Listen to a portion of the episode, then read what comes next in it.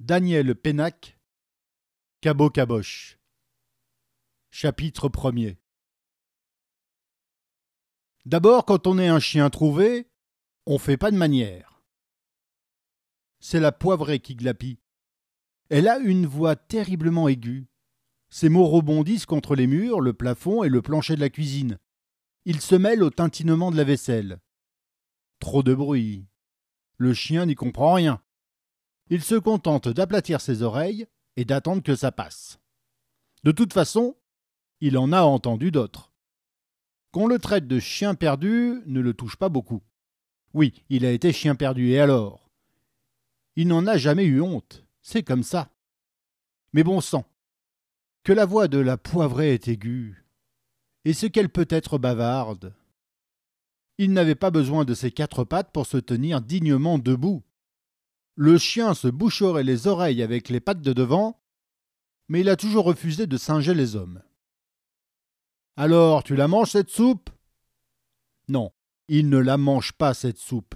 Il reste devant son assiette, recroquevillé sur lui-même, une vraie boule de poil, sourde et muette. Très bien, comme tu voudras, ok, d'accord, à ta guise. Mais je te préviens, Queen la poivrée, tu n'auras rien d'autre à manger tant que tu n'auras pas avalé celle-là. C'est à cet instant précis que la porte s'ouvre et que le chien voit apparaître à deux centimètres de son museau les énormes chaussures du grand musc. Qu'est-ce que c'est que ces hurlements? Alors là, c'est une toute autre voix. Cela sort en grondant du corps immense du grand musc, et les mots se mettent à rouler dans la cuisine, comme les rochers d'une avalanche, ou plutôt, le chien n'a jamais vu d'avalanche. Comme les vieux sommiers, les carcasses de téléviseurs et les réfrigérateurs déglingués dans la décharge de Villeneuve, près de Nice. Un très mauvais souvenir pour le chien. On en reparlera.